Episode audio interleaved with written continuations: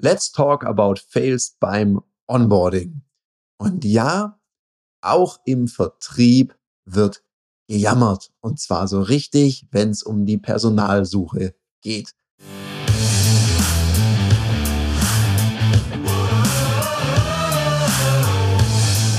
Herzlich willkommen bei dem Podcast Die Sales Couch Exzellenz im Vertrieb mit Tarek Abodela. In diesem Podcast teile ich mit dir meine Learnings aus den letzten 20 Jahren Unternehmertum und knapp 30 Jahren Vertrieb. Herzlich willkommen bei einer weiteren Folge von der Sales Couch.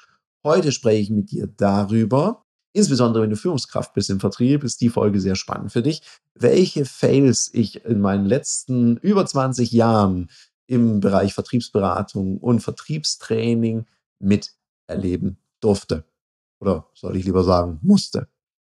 Weil es ist ganz schade. Weil ja, auch der Vertrieb sucht händeringend Personal, die richtigen Menschen an der richtigen Stelle. Und gerade Vertrieb hat ja auch nur so ein semi-gutes Image. Also viele Leute, wenn man fragt, was machst du beruflich? Ja, ich bin so Sales Manager. Also jemand, der sagt, ich bin Verkäuferin oder Verkäufer, ja, das kommt schon eher selten vor. Schade eigentlich. Und jetzt hat man so einen Menschen gefunden und der soll im Vertrieb anfangen. Da ist ja immer die Frage, wie mache ich ein gutes Onboarding, dass der mir nicht gleich in den ersten drei, vier Monaten schon fluktuiert. Weil Fluktuation ist im Vertrieb echt eine heiße Kiste. Es gibt ganz viele Vertriebsorganisationen, da haben wir in den ersten drei Monaten 40 bis 60 Prozent Fluktuation. Was das kostet, ist völlig crazy. Also auf der einen Seite Kosten für das Unternehmen und gleichzeitig auch Reputation bei den Kundinnen und Kunden. Wenn da ständig irgendein neuer Mensch am Start ist, haben die auch keinen Bock drauf. Ich meine, die heißen jetzt nicht alle Abulela, ne, das ist auch noch ein schwieriger Name, den man sich da merken muss, sondern es geht ja auch kürzer und einfacher und gleichzeitig ist es trotzdem nervig, weil es einfach Reputation kostet. Und jeder, der danach kommt, hat so ein bisschen schwerer. Gut, es gibt so Ausnahmefälle, wo dann denken, die Kundinnen und Kunden denken, ja, Gott sei Dank ist der oder die weg. Vielleicht kommt jetzt jemand, der es besser auf dem Kasten hat. Kann natürlich auch mal passieren. Und was, was erlebe ich da so? Die erste Frage ist so, wann geht Onboarding eigentlich los? Nach meinem persönlichen Dafürhalten sehr, sehr früh. Also am besten geht schon los in dem Moment, wo sich jemand für das Unternehmen interessiert, im Vorstellungsgespräch. Da wird am besten schon so viel wie möglich vermittelt, welche Werte, welche Vertriebsphilosophie hat man, um gleich zu schauen, ist es auch ein Match. Und bitte nicht immer so diese Nummer, es besser verkaufen, als es ist. Das führt nur zu einem, auch zu einer Enttäuschung und damit zu einer Fluktuation. Weil ich habe manchmal so einen Eindruck, dass den Leuten gar nicht gesagt wird, dass auch Neukundenakquise dazugehört. Und wenn ich dann so frage, hey, wem macht denn Telefonakquise so Spaß oder Terminvereinbarung, dann streckt manchmal im Seminar keiner. Ich sag mal, was, was haben die euch gesagt, dass die und mit Bussen vorfahren, sich ein Nümmerchen ziehen und dann reingerannt kommen. Oh, und dann kommen die ersten und sagen, das wäre aber schön.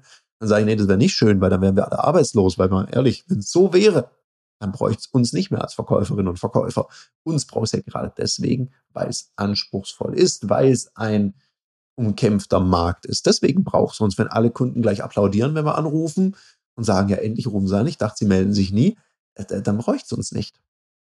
Das heißt also, sagt die Wahrheit. Wenn da viel Kaltakquise, wie es heißt, was ich eigentlich auch schon wieder ein Quatsch finde, weil A, friert man ja während der Akquise nicht. Naja gut, je nachdem, wie jemand sich jetzt entscheidet mit seiner Heizung im Büro.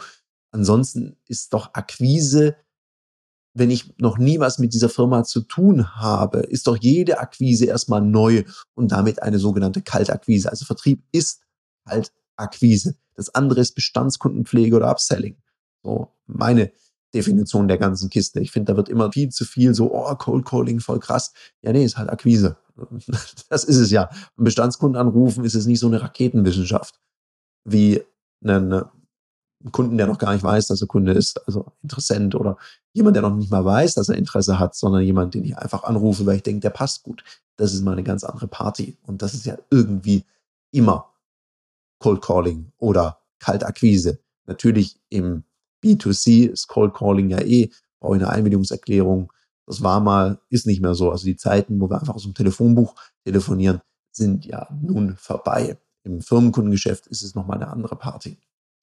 Und da bin ich bei dem nächsten wichtigen Punkt. Also erstmal die Leute nicht anflunkern und dann müssen die vorbereitet sein. Und warum nicht den Leuten schon sehr früh Ich weiß, das muss man arbeitsrechtlich immer mal prüfen. Ab wann hat jemand Zugang zum System? Nach mir geht so früh wie möglich bitte. Dann lässt man den da rein. Wir bauen ja so Onboarding-Programme, das sind Videos, Downloads, da wird alles erklärt, die Vertriebsphilosophie, es werden Beispielverkaufsgespräche geführt. Man kann sich Leitfäden runterladen, die Prinzipien dazu, was eigenes entwickeln. Man kann es sogar so machen, dass die Führungskräfte das dann auch begleiten und wissen, okay, jetzt ist wieder ein Milestone erreicht, jetzt mache ich ein Gespräch mit meinem Mitarbeitenden, ein Feedbackgespräch, frage mal, was er gelernt hat, ich begleite diesen Prozess. Also ein Onboarding-System zu haben, ist keine Ausrede für die Teamleads, sich da einfach zurückzulehnen und sagen, naja, wir haben ja so ein System, sollen die sich mal selber kümmern, sondern es dient als Unterstützung, also als Begleitung. Das wäre so eine Maßnahme. Und dann erlebe ich manchmal so ganz komische Sachen. Die Leute sind am ersten Tag einfach nicht ready. Das Arbeitsmaterial ist nicht da, keine Visitenkarten sind da, die haben noch kein Verkaufsgebiet. Ja, kann im Einzelfall immer mal passieren. Nur wenn sich das immer häuft, dann muss man sich ja nicht wundern. Dann sitzen die Leute da. Die haben sich ja auf den Vertriebsjob beworben, weil die loslegen wollen. Keiner bewirbt sich auf einen Vertriebsjob, weil er sagt, naja, jetzt schiebe ich mal eine ruhige Kugel. Der will Attacke machen. Oder die. Und dann sitzen die rum und, und können nichts tun. Ich merke das manchmal, wenn ich solche Leute dann mit mir in Seminaren sitzen habe. Wir machen das ja immer modular, die kriegen Hausaufgaben, die Sinn ergeben am Anfang. Und dann sagen die, ja, ich konnte nichts machen, weil ich habe ich hab noch nicht mal Adressen. Wir organisieren das dann schon immer irgendwie, dass das funktioniert. Nur leider klappt halt manchmal auch nicht. Und dann ist es super anstrengend für die Leute. Weil eins ist ganz sicher, Erfolg bindet. Weil wenn jemand gleich erfolgreich startet, Erfolg macht Spaß, dann fluktuiert er eben auch nicht. Und das ist so wichtig. Also ist es das Ziel von einem guten Onboarding, dass die Leute möglichst schnell produktiv sind für die Kampagne und gleichzeitig auch für sich selbst, weil dieser Erfolg ja auch Freude macht. Und dann haben wir nicht das Thema Fluktuation müssen die noch lustige andere Retentionsmaßnahmen ergreifen, sondern die Leute haben von sich aus Spaß und sind von sich aus gerne im Vertrieb. Also happy welcome. Macht da bitte einen strukturierten Plan. Und da sind wir beim nächsten Punkt. Also ein Onboarding-System wäre ja schon grandios. Manche einer hat noch nicht mal einen Einarbeitungsplan. Da weiß man gar nicht, was passiert in der ersten Woche, was passiert in der zweiten Woche. Schwierig. Sehr schade. Ein anderes Thema ist, sich mal zu überlegen in der Basisqualifizierung, woran scheitern die Leute eigentlich? Also wenn jetzt jemand fluktuiert am Anfang und sagt, ach, ist doch nichts für mich oder ich traue es mir nicht zu, ich schaff's nicht und ich diese Person nicht mehr erhalten kann und der oder diejenige geht, wäre es doch spannend zu wissen, woran sind die gescheitert. Weil wenn ich dann eine Basisqualifizierung für alle, die neu anfangen, aufsetze, dann ist das immanent wichtig dass da diese Skills geschult werden. Ich mache mal ein Beispiel. Egal, so Industrie oder Versicherung bin ich ja auch viel unterwegs. Es ist teilweise super wichtig, dass die Leute mit dem Telefon umgehen können. Also, was meine ich mit Telefon umgehen? Die müssen Termine vereinbaren können oder auch direkt am Telefon verkaufen. Und bei manch einem hat man das Gefühl, das Telefon hat Stacheldraht rumgewickelt. So eine Telefonphobie haben diejenigen. Und das ist halt was, an dem wird man immer scheitern.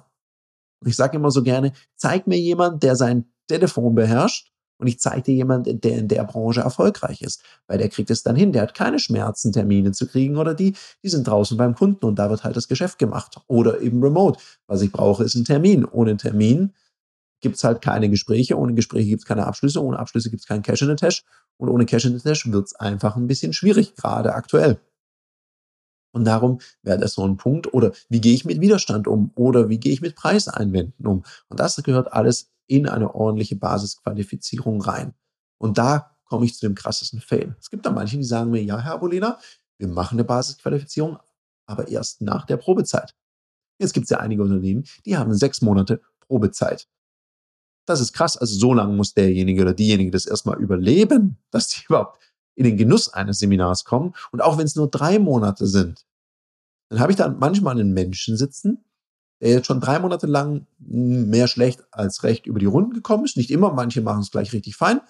Und manch einer, boah, die kommen da schon an und haben schon eine ganz, ganz, ganz hoch ausgeprägte Problemorientierung. Weil jetzt wird es ja kritisch. Die kommen jetzt ein Seminar, da will mir ja einer erzählen, wie es richtig geht. Jetzt habe ich aber selber schon ganz viel ausprobiert und bin immer wieder gescheitert. Dies ist meine Komfortzone und die werde ich verteidigen.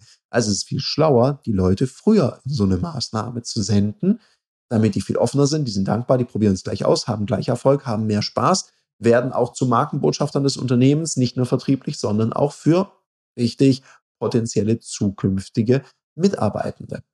Und all diese Dinge, die kannst du üben. Die musst du nicht erst beim Kunden üben. Apropos üben, wenn du magst, log dich doch mal ein unter www.ludoki.com slash Termine. Dort geben wir dir die Möglichkeit, für lediglich 49 Euro netto mal drei Stunden in einem geschützten Raum mit Gleichgesinnten deine Verkaufsskills auf eine spielerische Art und Weise zu verbessern, zu trainieren. Und danach kannst du ja entscheiden, ob du regelmäßig deinen Verkaufsmuskel zum Glühen bringen kannst und möchtest.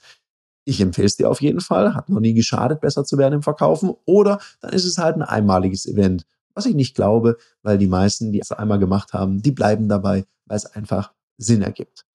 So, wenn wir jetzt das Thema Üben geschafft haben, dann gibt es sowas Zweites, was da ganz schwierig ist.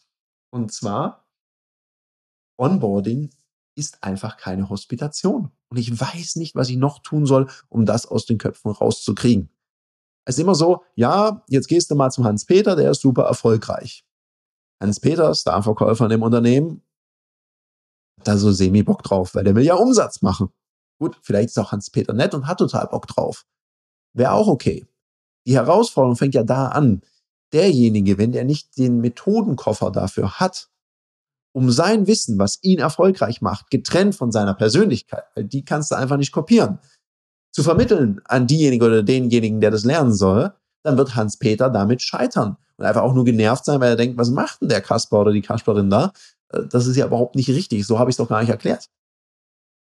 Und darum ist Hospitation eben kein scheiß Onboarding. Weil manchmal sitzt dann der, diejenige da und denkt, oh krass, wenn ich das so machen muss wie der Hans-Peter, äh, schwierig. Dann ähm, weiß ich nicht, ob ich das hinkriege, ob das dann überhaupt der richtige Job ist, wenn ich so sein muss. Nee. Kann ja auch ein Ergebnis sein. Darum darf ein gutes und gelungenes Onboarding nicht auf Wut und Wehe von einem Teamlead abhängen oder von einer Hospitation, sondern es braucht ein strukturiertes Programm, dass ich einen Standard habe in meiner Qualität, auf den ich mich verlassen kann. Und ich meine, wir haben das jetzt bei einigen Organisationen eingeführt. Das ist ganz cool, da machen wir das Onboarding und die Basisqualifizierung. Wir konnten eins feststellen.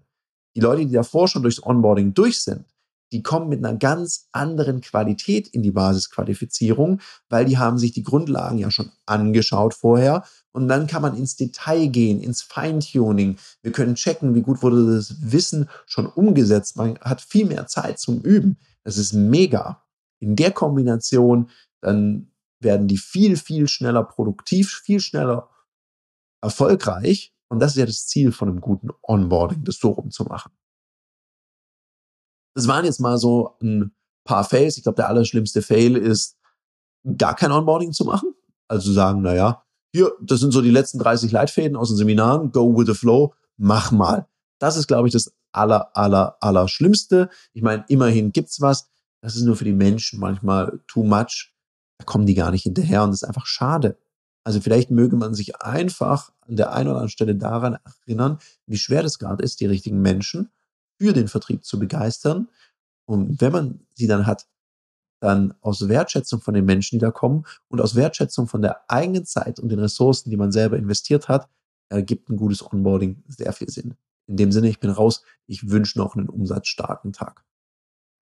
Das war eine Folge von Die Sales Couch. Danke, dass du hier deine Zeit investiert hast und bekanntlich bringt ja die Investition in dich selbst die beste Rendite. Und eins noch, ganz wichtig, vom Zuschauen ist noch niemand Meister geworden. Also, setz die Erkenntnisse, die du aus diesem Podcast gewonnen hast, für dich persönlich um.